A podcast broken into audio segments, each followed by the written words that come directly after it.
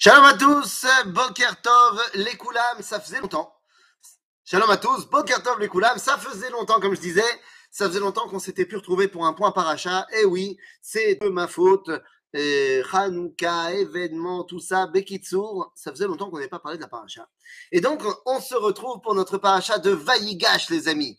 Alors attention, Vaïgash, c'est la conclusion d'un film qui a commencé par Achat Vayeshev.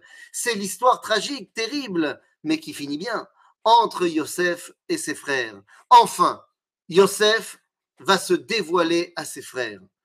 Après une période terrible de près de 13 années, où Yosef vit dans un quiproquo terrible avec ses frères, lui est persuadé que ses frères l'ont vendu, lui est persuadé que peut-être même papa est dans le coup, lui est persuadé qu'il doit prendre maintenant la direction d'une nouvelle idéologie d'Israël.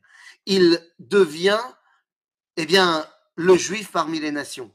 Il devient l'ambassadeur de la pensée d'Abraham chez les Goïms, en tant qu'Égyptien de confession israélite, si je puis dire. Yosef est persuadé qu'il faut maintenant idéaliser l'exil.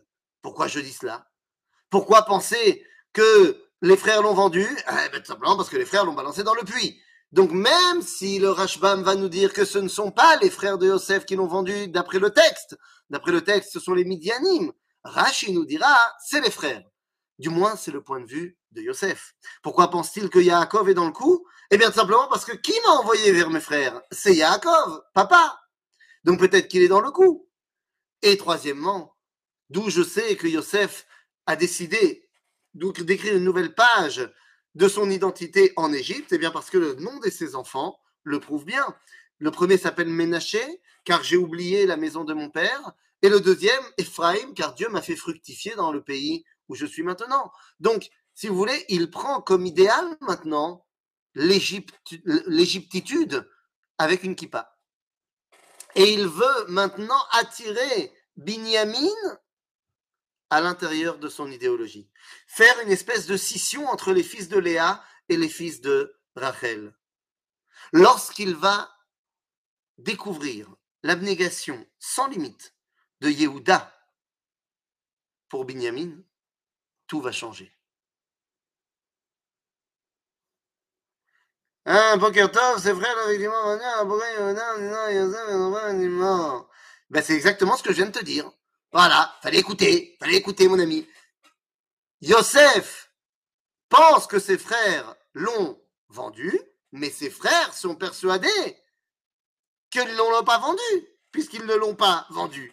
Et donc ses frères, Yehuda en tête, pensent effectivement que Yosef est mort. Ils sont revenus dans le puits, Yosef n'était plus là.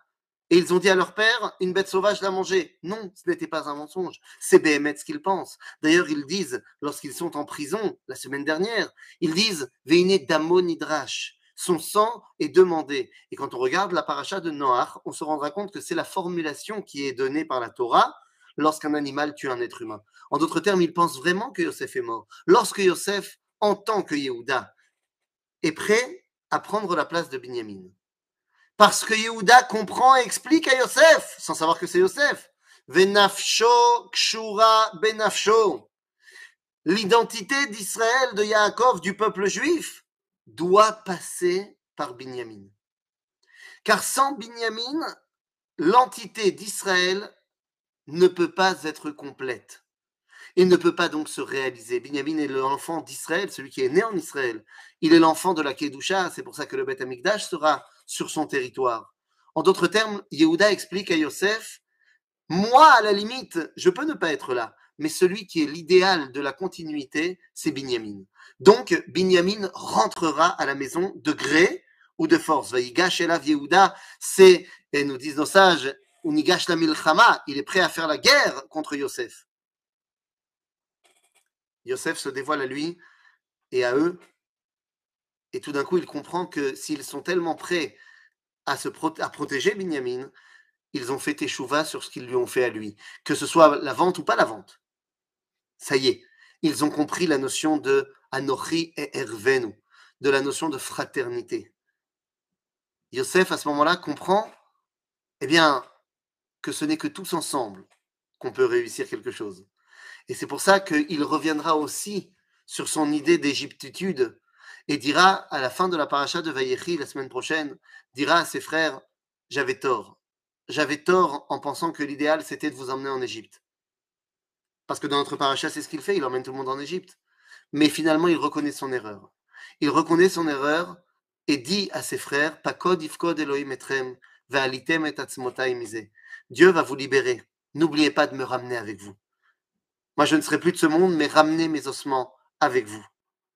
Car finalement, l'identité d'Israël ne peut s'exprimer véritablement, évidemment qu'en Eretz Israël, mais évidemment également qu'avec toutes les parties du peuple juif. Shabbat Shalom Mekulam.